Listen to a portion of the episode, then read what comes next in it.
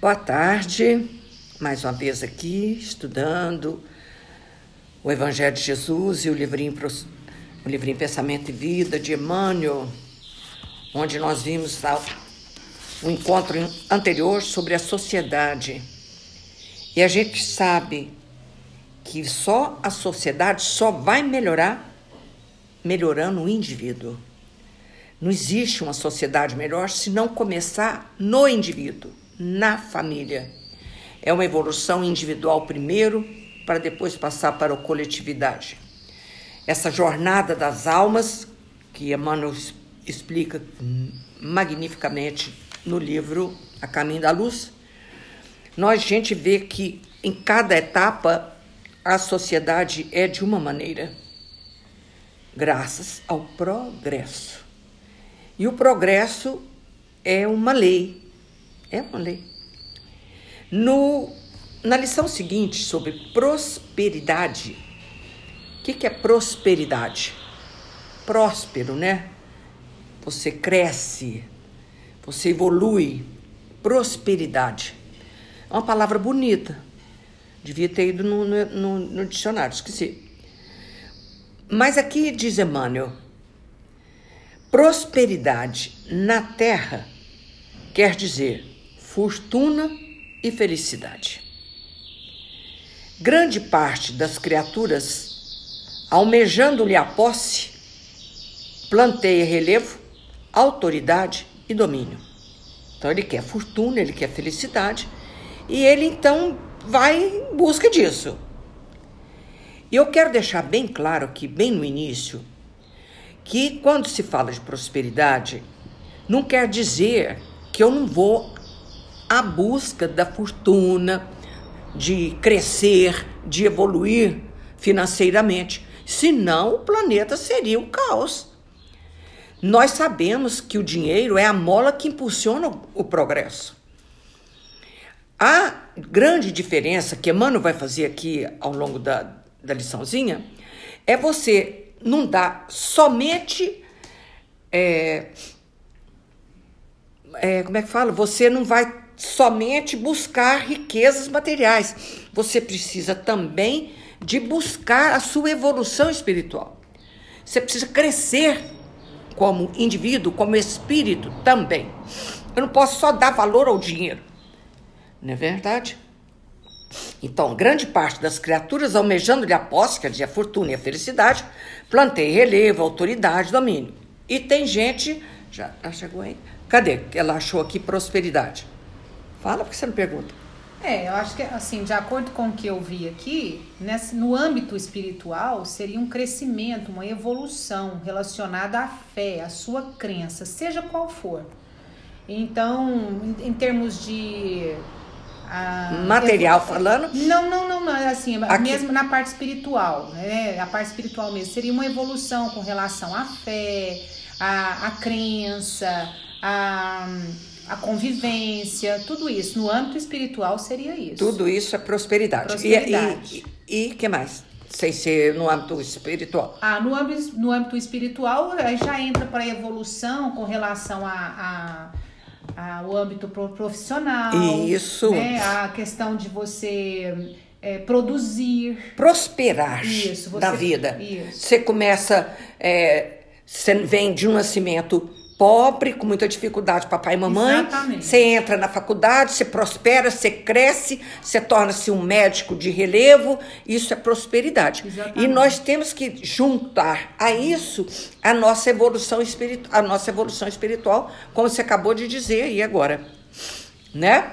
Então, ele diz que grande parte das criaturas no mundo inteiro busca mais esse lado material do que o lado espiritual gastam-se largos patrimônios da existência para conquistar o prestígio e não falta quem surja no prélio, estudando as forças ocultas para incorporar-lhe o bafejo. Cadê? Isso aí eu fui no dicionário. Pera aí, gente. Onde eu coloquei a liçãozinha. Não é possível que eu perdi o papelinho. Olha, essa expressão aqui Agora perdeu. Olha, gente, agora mesmo eu acho esse papel. Eu e o papel, você já viu, gente? Aqui, pronto, já achei. O que, que é o papel? Nós vamos entender isso aqui que Emmanuel está falando, né? Presta atenção. Por isso que a gente evolui. Isso é autodidática. É você estudar entender, buscar no dicionário e você vai aprendendo cada vez mais.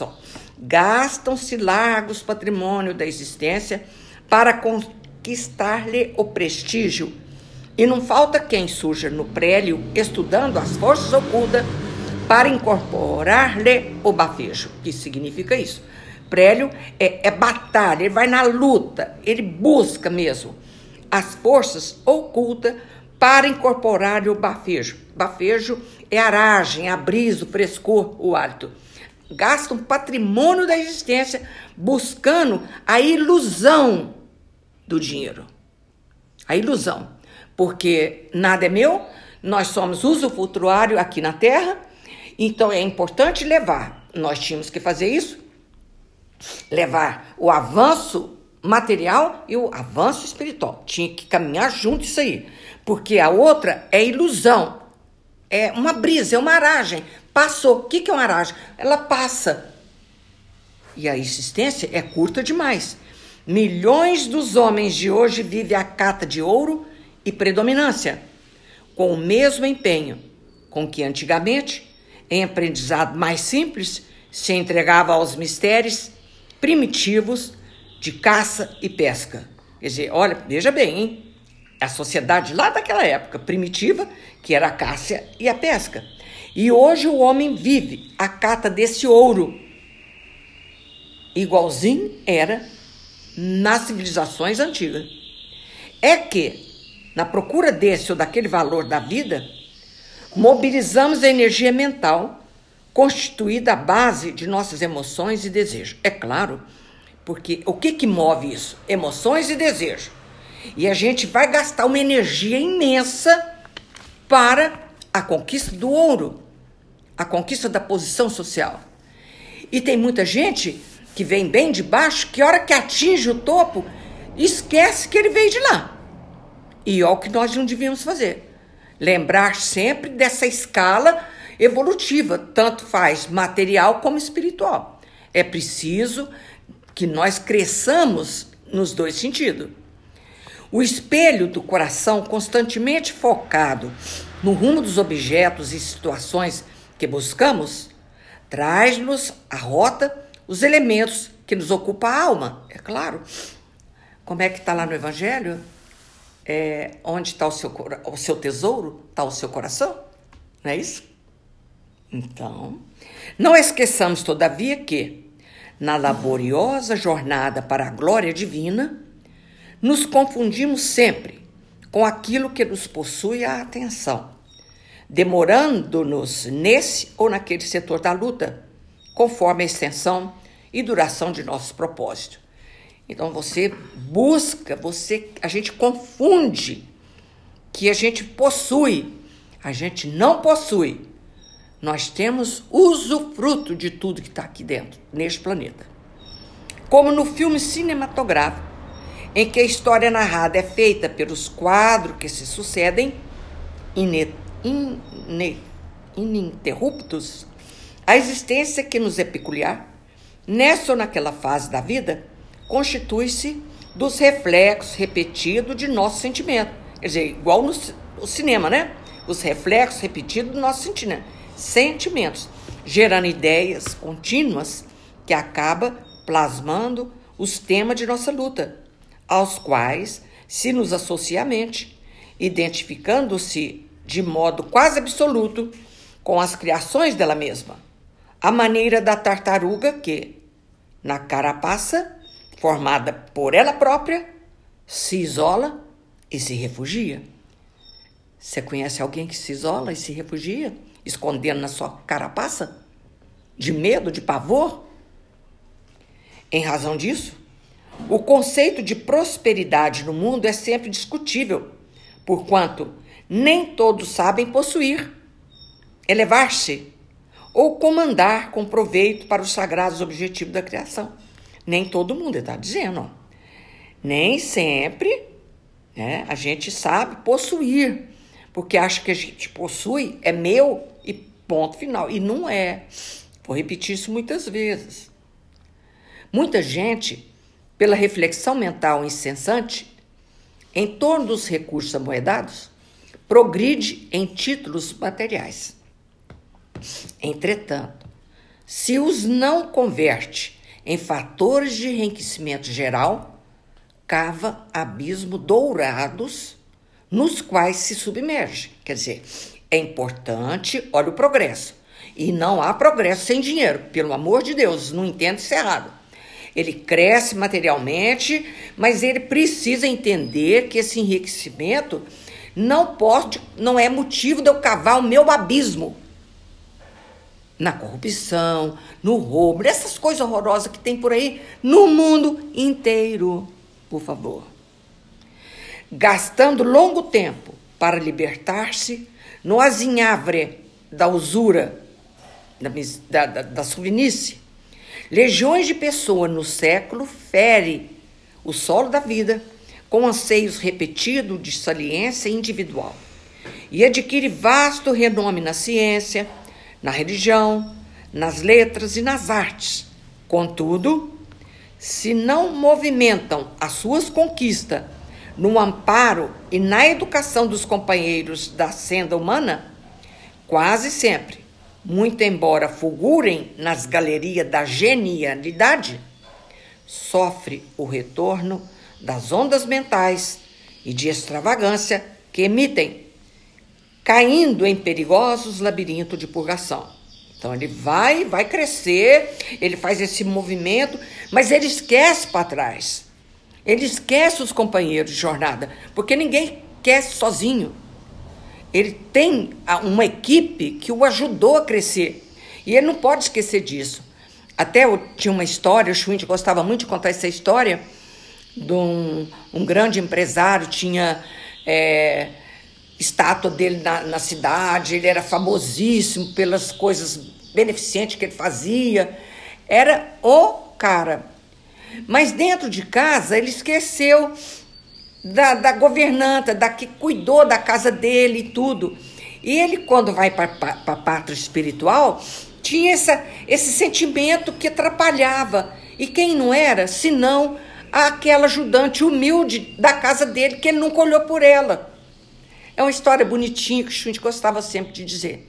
Então a gente precisa começar a viver dentro da nossa própria casa, filhos, secretária, quem convive conosco, para a gente poder ajudar também. Está precisando da nossa ajuda? Seja ela financeira, seja ela é, é, emocional, seja ela o que for, a gente tem que estar tá atenta, observar. Vai, parece que essa pessoa não está boa. Vamos observar o que, que ela tem. Vai atrás, precisa.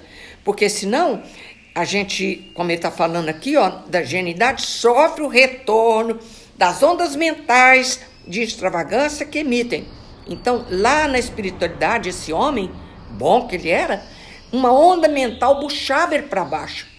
Era a secretária dele que ele nunca fez nada por ela.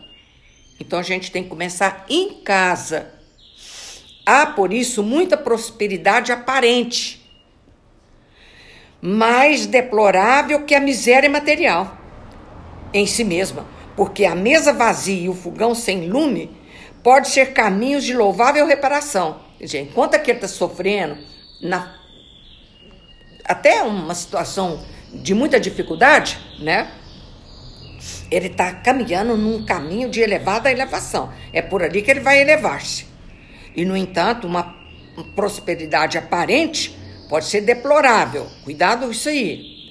Enquanto o banquete, reparação, enquanto o banquete opíparo e a bolsa farta, em muitas ocasiões, apenas significam avenidas de licença que correm para o despenhadeiro da culpa, de onde só conseguiremos sair ao preço de longos estágios na perturbação e na sombra. Então, uma vez que a minha prosperidade é aparente, eu não faço bem para o povo, eu cresço, mas não cresço em espírito, em criatura humana, em indivíduo. Então isso aí vai fazer o quê? Eu vou eu vou criar um, uma, uma avenida de culpa depois, que eu vou ter que andar para trás nessa avenida e buscar aquelas criaturas que, infelizmente, eu deixei para trás. Isso é muito importante, hein, gente?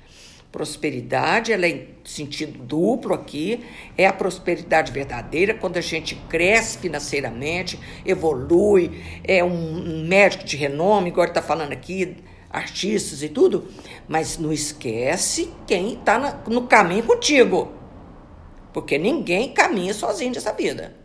É preciso ver as pessoas que estão junto e o que, que nós estamos fazendo por elas. É isso aqui. Aí, para sair desse. Onde só conseguiremos sair ao preço de longos, longos estágios na perturbação e na sombra.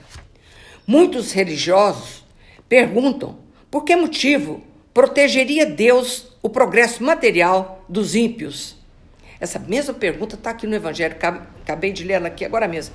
Em verdade, porém, semelhante fortuna não existe, de vez que a prosperidade ausente da reta conduta não passa de apropriação indébita e é como roupa brilhante cobrindo chagas ocultas, que exige a formação de reflexo contrário aos enganos que as originaram, a fim de que a pro prosperidade legítima a expressar-se em serviço e cultura, amor e retidão, confira ao espírito o reflexo dominante da luz.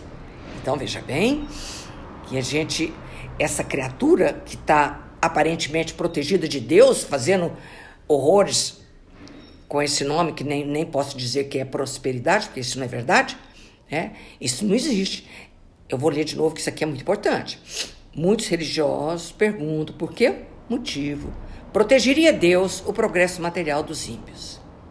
Em verdade, porém, semelhante fortuna não existe. Não é dele. Está tá escutando? Não é dele. E de vez que a prosperidade ausente de conduta reta não passa de apropriação indébita, meu Deus.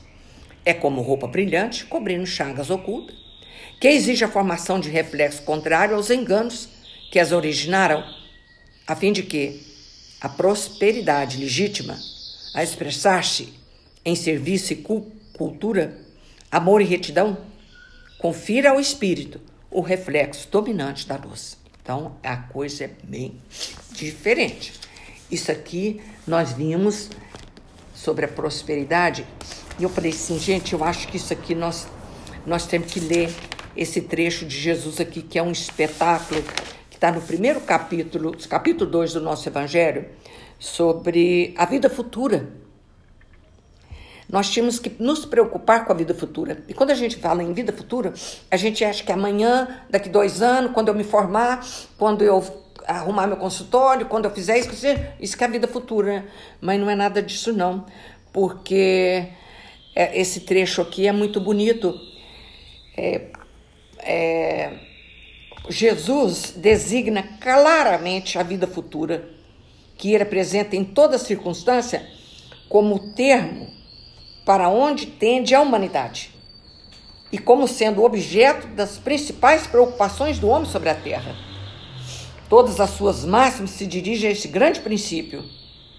Sem a vida futura, com efeito, a maior parte de seus preceitos de moral não teria nenhuma razão de ser. Por isso, aqueles que não creem na vida futura, imaginando que ele não fala senão da vida presente, não os compreende, ou os, ou os acham pueris. Quer dizer, o pensamento de Jesus, quando ele veio aqui nos ensinar, é sobre a vida futura. Quando ele fala que meu reino não é deste mundo. E a nossa vida aqui é passageira, e a verdadeira vida é a vida do espírito. E nós precisamos de focar, como ele diz aqui, como sendo objeto das principais preocupações do homem sobre a terra. E tudo isso que falou da prosperidade a custo de dinheiro, de, de coisa, isso não leva a nada. Nada nosso. Deixa tudo para trás. A gente só tem usufruto. Esse dogma pode, pois, ser considerado como ponto central do ensinamento de Jesus.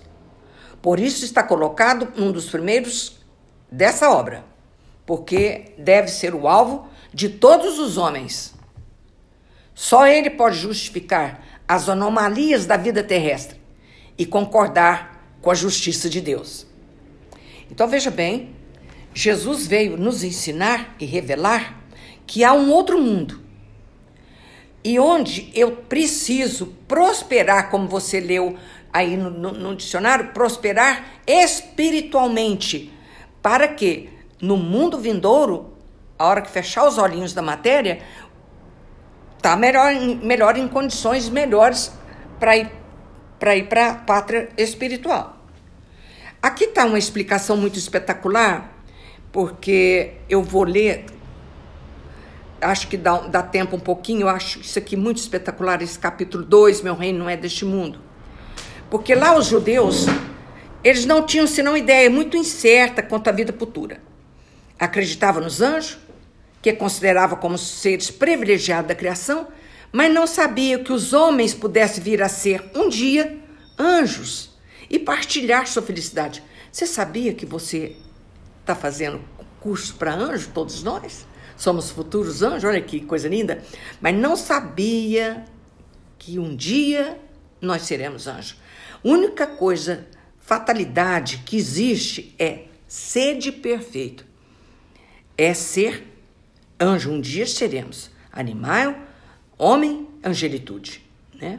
E partilhar da sua felicidade. Segundo eles, a observação das leis de Deus era recompensada pelos bens da terra, pela supremacia de sua nação, pelas vitórias sobre o seu inimigo, as calamidades públicas e as derrotas era o castigo de sua desobediência. A gente acredita até hoje a gente vai na igreja, vai no centro, seja onde for, porque a gente precisa lá fazer as pazes com Deus, porque senão as coisas que estão tá acontecendo aqui, alguém está doente, alguém isso, precisa arranjar um emprego e vai por aí fora. A gente está sempre ainda buscando as coisas materiais, transitória. Mais tarde, Jesus veio lhe revelar que há um outro mundo onde a justiça de Deus segue seu curso. Por isso nós estamos lendo esse livrinho aqui, esse livrinho Pensamento e Vida, porque presta atenção, nós não vamos ficar aqui. Nós estamos aqui para melhorar. E cada vez que a gente estuda um pouco, nós vamos melhorar. Mais tarde, Jesus veio revelar que um outro mundo, onde a justiça de Deus segue seu curso é esse mundo que ele promete àqueles que observam os mandamentos de Deus e onde os bons encontrarão sua recompensa. Esse mundo é o seu reino. É aí que ele está em toda a sua glória. E para onde vai retornar ao deixar a terra? Nós. Nós vamos.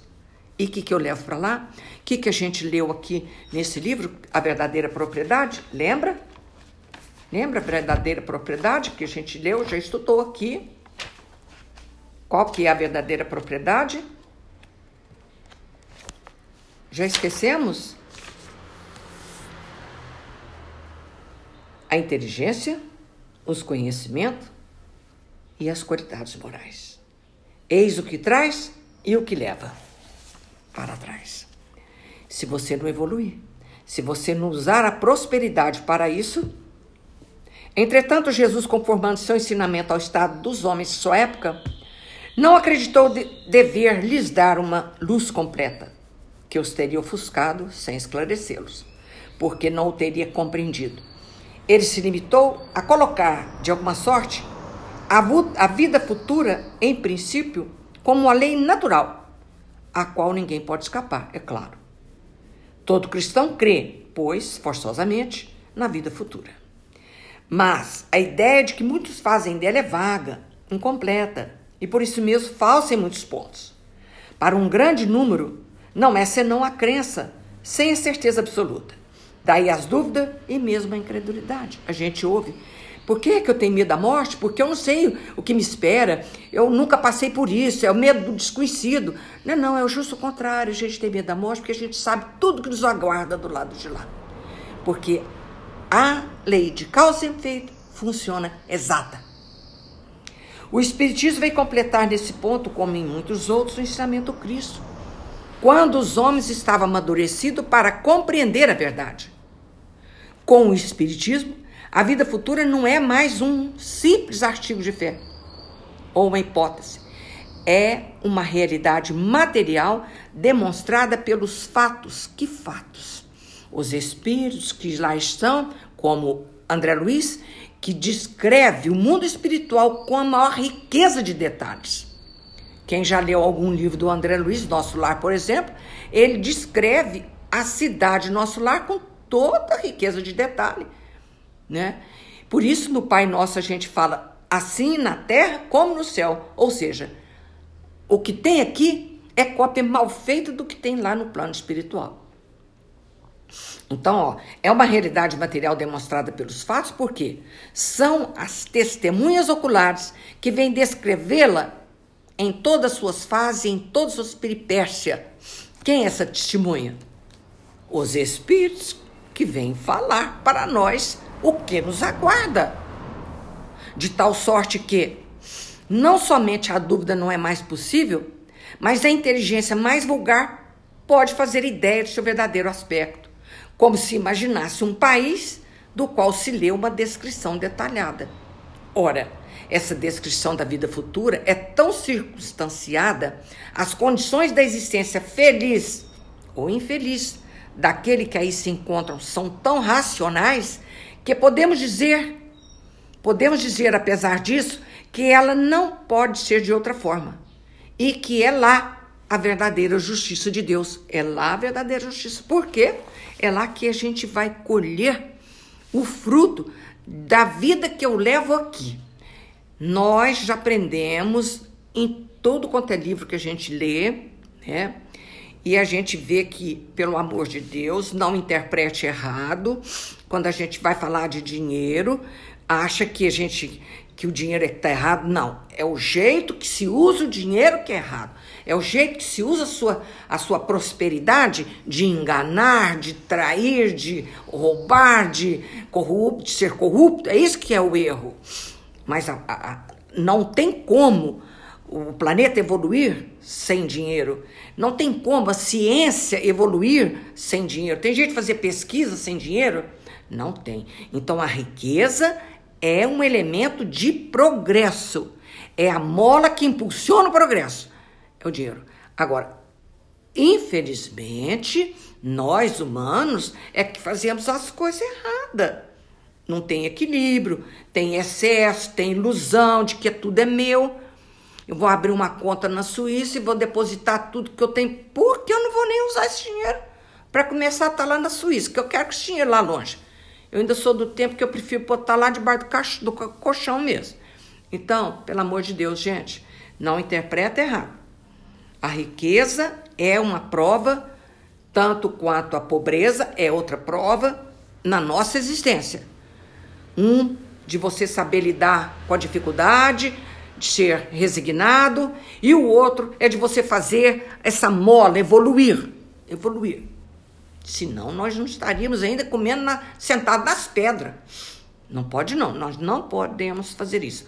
Quando a gente vai estudar esse capítulo aqui, né? Pelo amor de Deus, é é um, é um elemento vigoroso do progresso. Chama-se dinheiro. Eu, eu, li aqui uma frase, ficou lá no outro capítulo. Ah, é. Cadê? Eu gosto dessa fala demais da conta. Ninguém vê alvorada sem passar pela madrugada. Já ouviu falar isso? Você vê alvorada sem passar pela madrugada? O que significa isso? Ninguém vê o sol nascer? Antes de passar por uma escuridão. Que é a noite. É. O sofrimento, as dificuldades, Entendeu? Isso é lindo. A gente poderia ficar aqui conversando sobre isso à tarde, o resto da tarde. Né? Ninguém vê a alvorada sem passar pela madrugada. Por isso nós precisamos de dar muito valor na nossa, nas nossas madrugadas, nas nossas dificuldades, nas nossas desculpa, nas coisas que a gente tem que enfrentar aqui. Porque água fluida, vocês puseram, gente? nós precisamos de demais da conta. Aqui diz assim, um trechinho aqui, que a riqueza, sem dúvida, é uma prova muito difícil, mais perigosa que a miséria, pelos seus arrastamentos e as tentações que dá e a satisfação que exerce. Está escutando? É o excitante supremo do orgulho do egoísmo e da vida sensual. É o laço mais poderoso que liga o homem à terra e afasta seus pensamentos do céu. Olha que fantástico. É o laço mais poderoso que liga o homem à terra e afasta seus pensamentos do céu. Produz uma tal vestígio que se vê frequentemente. Aquele que passa da miséria, ó, isso eu falei agora mesmo, da miséria à fortuna, esquecer depressa a sua primeira posição. Aqueles que o, o dotaram, aqueles que o ajudaram, e tornar-se insensível, egoísta e bom. É isso que nós estamos falando da prosperidade errada. Eu não posso jamais, jamais é, crescer, prosperar sem esquecer quem me ajudou. Aliás, tem uma historinha, né? Essa historinha é uma historinha verdadeira, a gente escuta, é do Haroldo, é do Divaldo, de um camarada que cresceu muito, ficou muito rico, muito poderoso. E ele dizia assim que cresceu sozinho. Ninguém ajudou. Ele, ele ficou rico do jeito que ele é. Olha, sem roubar de ninguém, sem nada, mas também ninguém me ajudou, ninguém fez nada, nada. Aí é, foi o Divaldo mesmo. Aí pergunta para ele, né, o psicólogo lá: Ah, então você fez tudo sozinho? Fiz, fiz tudo sozinho. Você nasceu sozinho, você deu os primeiros passos sozinho, ninguém te ensinou a falar, né? Nem isso não existe, né, gente? Coisa maravilhosa. Todos nós dependemos, seja rico como for, dependeu de alguém para te segurar na mão, sustentar em pé. Isso é muito bonito, né? Então a gente vai agradecer a Deus e a Jesus esse nosso encontro, entendendo da importância do trabalho, da importância da prosperidade Coisa mais bonita é ver uma pessoa que prosperou na vida, que cresceu na vida. E junto com ela, ela levar um monte de gente. É um funcionário, é um parente. O meu tio dizia assim que toda família tem um boi guião. O que, que é isso? Aquele homem que cresceu, que prosperou e que ajuda os outros que ficou, que, que não prosperou, que dá emprego, que fornece ajuda e tal. Entendeu? Entendeu a diferença? É maravilhoso. É para isso que nós estamos aqui. Lembra da escada? Eu estou num degrau, alguém está num degrau de cima, me dando a mão. E eu, no meu degrau, com a mão para baixo, ajudando o outro. Ah, puxando o outro para cima. É a lei da evolução da vida. Essa é a verdadeira prosperidade. Crescer, fazer esse mundo ficar maravilhoso, porque o planeta Terra vai ficar maravilhoso. E essa sociedade tem que melhorar, porque quando eu voltar, aqui vai estar melhor. E eu contribuir para a melhora da sociedade. Isso é importante. Vamos pensar nisso. Então, eu, eu, eu, nós já vimos aqui o nosso evangelho, né? A fala de Jesus bonita demais que eu vou ler isso aqui. Nós estávamos falando ele sobre a vida futura. Então, quando Jesus veio e falou da vida futura, então começa uma nova era para o sentimento. Muda tudo. Jesus fala de amor, mãe. Uma nova mentalidade surge na terra. E o coração educado aparece por abençoada luz na sombra da vida. Então a gentileza e a afabilidade, a leveza passam a reger o campo das boas maneiras. É isso que nós precisamos. Entender esse Jesus que vem nos ensinar a afabilidade, as boas maneiras, doçura. E isso tem que começar na minha casa. Eu tenho que ser para mim primeiro e para a minha casa, da minha casa crescer para a sociedade que nós vimos a semana passada. Que Jesus nos ampare, nos proteja, nos cubra de bênção nesse final de semana delicioso e que nós possamos, à luz do Evangelho, evoluir cada vez mais, entender a verdadeira prosperidade, que é crescer muito, crescer sim, aqui, materialmente, financeiramente e também espiritualmente. Isso é muito importante. Que Jesus, então, no seu infinito amor, nos cubra de bênção. Que a sua luz se faça nos nossos corações e na nossa casa. Que a minha voz, ao chegar na casa de vocês, sinta-se abençoado. Que Jesus desça sua luz sobre todos vocês, seus filhos, seu lar, todos que eu já eu não sei aonde eu chego, mas aonde eu sei que todo lugar que eu chego é com muito amor, com muito amor que eu peço a Deus e a Jesus por todos nós. Ave Maria, cheia de graças, o Senhor é convosco. Bendita sois vós entre as mulheres, e bendito é o fruto do vosso ventre, Jesus. Santa Maria, Mãe de Jesus, rogai por nós, pecadores, agora e na hora de nossa morte. Amém. Obrigada, Jesus. Obrigada, amigos do espaço, que estão aqui conosco e sempre nas nossas vidas. Assim seja.